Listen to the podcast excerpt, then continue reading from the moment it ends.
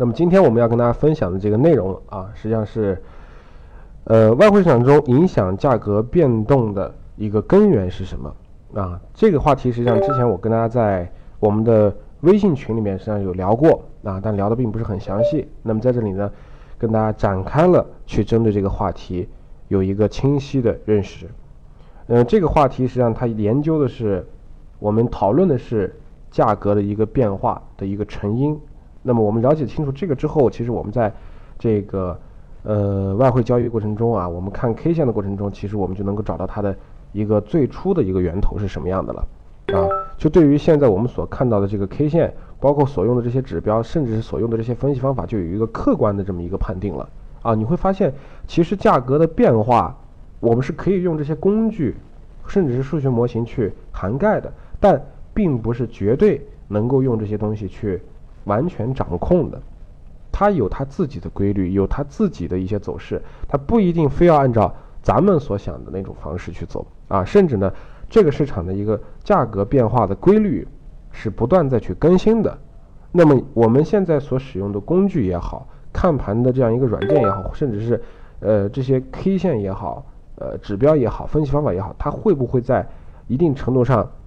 被这个市场的规律的这个更新呢？所淘汰了呢？这个其实都是我们值得商榷的。那么说到今天的这样一个最重要的一个话题啊，影响外汇市场价格变化的根源。那么首先呢，我们要知道，大家平时看盘的过程中接触的是什么？基本面，对吧？基本面，那么大家关注的是属于各大新闻、各大呃国家的一些经济数据，那么各大国家央行的一些利率决议，各大国家。央行这些呃重要人物的讲话，比如说美联储主席啊，比如说欧洲央行德拉基啊，比如说日本的央行啊黑田什么什么，对吧？那么这些它都会直接去影响这个市场的一个预期啊，会影响这个市场的预期，最终演变成价格的一个变化。当然，这个市场其实最终的一个价格的变化是什么呢？是这个市场的一个资金流向。啊，你知道这个话题啊？其实我们，嗯，对于很多同行的人来讲啊，嗯，甚至可能都不清楚。他其实主观的认为啊，这个啊，今天这个新闻出来了啊，利多经营啊，这个时候那个价格就变了啊，他不会去考虑这些其他的问题。但实际上，这个问题或者说这样一个根源性的这么一个问题，它实际上，嗯，在很多的金融大公司啊，尤其像花旗银行、汇丰银行，这都是属于面试过程中的一个问题啊。啊，这个问题是很关键的，我们要始终要清楚这一点。那么汇率的波动啊，那么实际上是来源于资金的流向。这个怎么去理解呢？其实大家都知道，货币它其实也是属于产品。那既然是产品，它在这个市场中，它其实就有供需关系。那么供需关系决定了这个价格的这么一个波动。那供需关系在这个过程中产生的，其实是属于货物和货物之间的一个交换，一个等价交换，啊，相对的等价交换，它是一个动态平衡的过程。就像我现在卖一个卖一袋米给你，那么你现在卖给我的时候是一块钱，啊，我在卖卖出去的时候是一块一，那他在卖给别人的时候一块二，那这个价格就会不断的去变，啊，不断的去变。实际上货币也是一样的。它是通过这样一个来回的兑换、来回的置换，甚至是属于贸易，然后产生的这样一个价格的变化。那么说到底，其实是属于资金的流向啊，资金的流向。因为现在在这个市场中，其实外汇行业或者说汇率的这么一个汇率的一个变化，其实嗯，影响它的最重要的，其实就是啊这样一个在这个市场中的一个参与去做多做空的这些人。那么这种做多做空实际上有很多种方式。第一种方式呢，可能是通过我们现在所用的这些 MT 四保证金交易，也有可能会通过兑换，对吧？甚至也有可能是国家自己外汇的这个管理局自己对于国外的这个资产的一些购买，啊，这些东西它其实都是一种资金的一个流向，啊，大家怎么去理解这个东西呢？其实你可以把不同的这个国家啊变成一个小盒子，比如说我们拿中国和美国去举例。中国是一个小盒子啊，这里面是有人民币；美国呢也是一个小盒子，它里面有美金。那这个时候，当我我们国家和美国啊之间产生这样一个贸易往来的时候，是不是要有这样一个啊人民币到美金、美金到人民币的这个过程呀，对吧？那么如果说我们在这过程中，比如说国家要这一段时间里面要就是吸取更多的这样一个就是外汇储备，那是不是也要有更多的人民币去兑换美金啊？它其实就是在盒子跟盒子之间有一个通道啊，你可以理解为是一个桥。那么有了这个桥之后，大家的这样一个货币相互流通、相互流通、相互兑换，然后最终产生了一个价格的变化，而这个价格的变化就是回到了我们刚刚所说的这样一个供需关系上。每个盒子它有自己的数量啊，自己货币的数量。那么一旦相互之间产生了交互，那么这个数量左边右边它就会有区别，有有有差异，有了差异。那么这个价格就会有变化，啊，这个就是大家能够去理解的，啊，能够去理解的。那至于就是说什么东西去影响了这个相互之间的一个价格的流向呢？我举个简单的例子，比如说，嗯，从基本面的角度来讲啊，美元美元美元指数啊，比如说美美元美美国的这个国家在这个呃九月份啊，九月二十几号、二十七号啊要加息。这个靴子要落地，那么在提前呢，可能特朗普也好，或者是美联储的一些官员也好，他能够释放出一些相对对于美联储加息未来的一些期望。这个时候呢，整个市场其实看看多美指或者说看多美元的这样一个情绪是非常充足的。这个时候大家会提前去购买，提前去购买这个美元，甚至是去换美元。那这个时候其实国家也不会。这个按兵不动的，它也会在这过程中，通过外汇储备啊的一个调控，去购买一定的这样一个美金，去做人民币未来下跌的这么一个准备，甚至是一个对冲，啊，甚至呢，可能这个时候，呃，我们国家也会在一定程度上用政策去调控这个东西，比如说，他现在给大家一个预期，我们现在要加息了，那这个时候大家可能大部分都在购买人民币，因为大家都知道。大家都知道，加息了之后对人民币肯定是一个上涨的影响，对吧？他给出了这个预期之后，我们准备加息了，然后大家就不要去啊，就是被美国去未来加息的这个预期所影响，先去在我这加一波息，然后你再去想其他的办法，你再去做其他的事情。它其实这种方式也是一种对冲啊，也是一种对冲。那么说到底，影响价格来回去。变化的原因就是资金的流向，资金的流向影响它资金变化的，一方面就是在基本面上，啊，基本面上，那么就是预期，啊，被影响了价格的一个变化。那么另外呢，一个就是在技术面上，因为大家都知道，现在外汇市场其其实每天六千亿美金的这样一个交易额非常大啊，非常大非常大，比以前越来越大。尤其是中国市场加入到外汇这个。就是交易过程中啊，这个呃行业包括这个呃整个外汇市场的这个承载量又再一次的加大了。其实对于现在这个价格的一个变化，大部分的影响都是在这个大家在做交易的过程中啊所产生的。其实，在贸易本身，或者说在这个国家这个换汇的这个过程中，其实本身影响是比较小的，占了非常非常小的比重，大部分都是。都想在这个市场中去获利的交易者，甚至是机构交易者啊，投行交易者，包括个人交易者，共同所产生的这样一个资金的变化。那么其中就包含了我刚刚所说的啊基本面，那么还有一个就是技术面。那么技术面这个层面怎么影响的呢？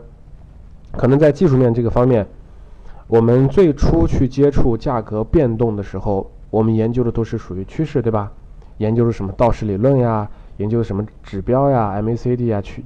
均线呀、布林带什么的，那这些呢，大家给就是通过这个市场的规律传递出来一些规，传递出来一些就是我们去分析的这些方法之后，然后大家把这种分析的认知广而用之之后啊，都对于现在这样一个盘面有一个可以说是一个定固定的这么一个认识吧。啊，这样一个举个例子吧。啊，举个例子就是。我们跟大家说啊，那么现在目前这个美元指数现在走一个上上涨行情，那么现在调整到了就是我们做出的这样一个经验通道的下沿位置。那么你不管是按趋势交易也好，按照指标交易也好，其实这个位置都是一个我们可以去确定的进一步去做多的一个位置。那这个时候其实不仅仅是你认为这个位置可以去做多，啊，大部分的人都认为这个位置是可以做多的，所以大家都共同去参与到做多的这个过程中，那么从而促使了这个位置的价格产生了一个变化啊，产生了一个变化。我们再给大家举个例子啊，实际上价格的一个变动其实就像一把天秤啊，一把天秤，大家想象一下。那么天秤的左边和右边实际上代表的是多方和空方。那么这个天秤上面的这个砝码啊，我们认为就是大家再去做这个资金变化过程中的一个资金吧啊，一个资金。那这个资金如果说我往多方的这个位置上放，那么这个时候整个天平啊都会倾向于多方，对吧？重力嘛。对吧？影响了倾向于多方，那么这个时候它就整个的价格就会不平衡，不平衡之后它价格就会有变动，对吧？那这个时候如果说我往空方去放，那大部分往空方去放，那这个时候是不是空方就开始下来了，多方就上去了？这个时候价格又会有另外的一个变化，对吧？那么在这过程中，我们放筹码、放砝码，实际上是会影响这个价格的，也就是我们去主动做多做空是影响。这个市场变化的第一个原因，第二，我们持有的一些货币、持有的一些筹码，比如说我们现在已经在这个天平上，左边呢、右边我们都放了多空的这些砝码，我们取掉其中的一边的砝码的时候，也会影响它的价格，对吧？比如说现在是保持平衡的，我把右边的砝码取掉，那么是不是左边的砝码就更重了呢？对吧？那这个时候其实它的价格也会变，也就是说，其实这个。就说明了什么？就是我们在平仓的时候，也会影响到价格的一个变动。就是这个，就是落到我们真正去交易的这个过程中了，啊，真正交易的过程中。那么再总结一下，那么影响价格变动的原因，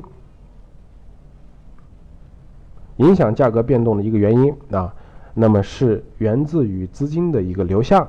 而资金的流向又源自于预期，预期呢？又有两个方面去产生，一个是基本面，一个是技术面。那么，这种预期所产生的这种方式，实际上是投资者或者说交易者，不管是机构的、个人的还是国家的，在这过程中做的一些操作。那么，这个操作就是所谓的多多方筹码和多空方筹码。那么，大家可以以这样一个天平作为一个形象的一个啊概念去想象一下啊这样一个状态。它去影响这样一个价格的变化。那么很多程度上呢，就是说，呃，以前我们通过就是技术面啊分析的都比较多啊，我们看什么道氏理论也好，均线也好，布林带也好，包括 MACD 也好，我们有了这样一个共同的认知，实际上是这个市场在研究这个市场价格变化规律的过程中，把这些自然规律，把这些这种通用规律去总结了一下，然后总结出来了一个所谓我们经常去能够判定对的大概率的。这么一个认知体系，但实际上市场的规律是不断在去创新的啊，不断的去创新的。那么目前的这样一个市场的价格变化啊，那么有些人开始不再去用，不再去结合这种所谓的这些以前的这种指标也好，这种理论也好，他去实际上再去研究什么呢？研究真正的就是落地的资金流的一个变化。我举个例子，比如说欧安达这个平台啊，它是国外的一个平台，那么它这个平台它上面有一个指标和 EA，很有意思啊。大家有没有听说过资金流的这个插件啊？它实际上就是一个资金流插件它在，比如说一个货币啊，每日它在一百一百这个价格到一百二这个价格之间拉了一条竖线，然后呢，不同的价位它有不同头寸的一些持仓，比如说多单头寸和空单头寸，还有呃平仓线、止损线、止盈线等等，他们都已经标出来了。那么这个呢，其实他把他们自己公司里面的所有的这个就是嗯用户吧，那么在他们的这个资金的这个流向上去做了一个可以说是一个分布图啊，做了一个分布图，这就可以清楚的看到现在每日这个价格在什么位置是有多方头寸多一点啊，空方头寸多一点，甚至是什么位置会有人把这个砝码取掉啊，会平仓，他就看得很清楚。那也就完全忽略了所谓我们在 K 线中所看到的所谓的这样一个涨势、跌势、震荡，他完全不去看这些东西，他通过这个东西去做了一个交易，它其实是属于对于很多可能正儿八经去做啊 K 线的或者做交易的朋友是一种颠覆，甚至很多人都看不懂，因为他没有理解到真正价格变化的一个本质实际上是什么。那么这个本质其实就是源自于资金流向啊，资金流向。那只不过我们用这种通识的这种分析方式把它规律化了，